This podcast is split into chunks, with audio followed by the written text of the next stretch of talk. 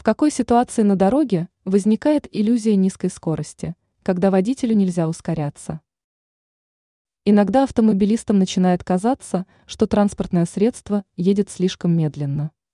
В подобных случаях может возникнуть желание серьезно ускориться. Но сперва стоит проверить спидометр.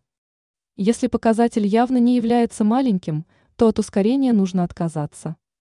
Не исключено, что у водителя попросту возникла иллюзия низкой скорости. В какой ситуации это происходит?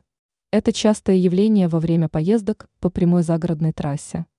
Реальная скорость транспортного средства может составлять 100-120 км в час. При этом водителю может казаться, что машина ползет со скоростью в 50-60 км в час. Подобное впечатление не имеет ничего общего с действительностью. Ускоряться ни в коем случае нельзя. Если автомобилист все же рискнет, то не исключено, что вскоре появится резкий поворот. И тогда человек, управляющий транспортным средством, попросту не успеет снизить скорость. Риск попадания в аварию окажется очень высоким. Поэтому перед ускорением нужно убедиться в том, что низкая скорость не является иллюзией. И рисковать не нужно даже в том случае, если передвижение кажется слишком долгим и тихим.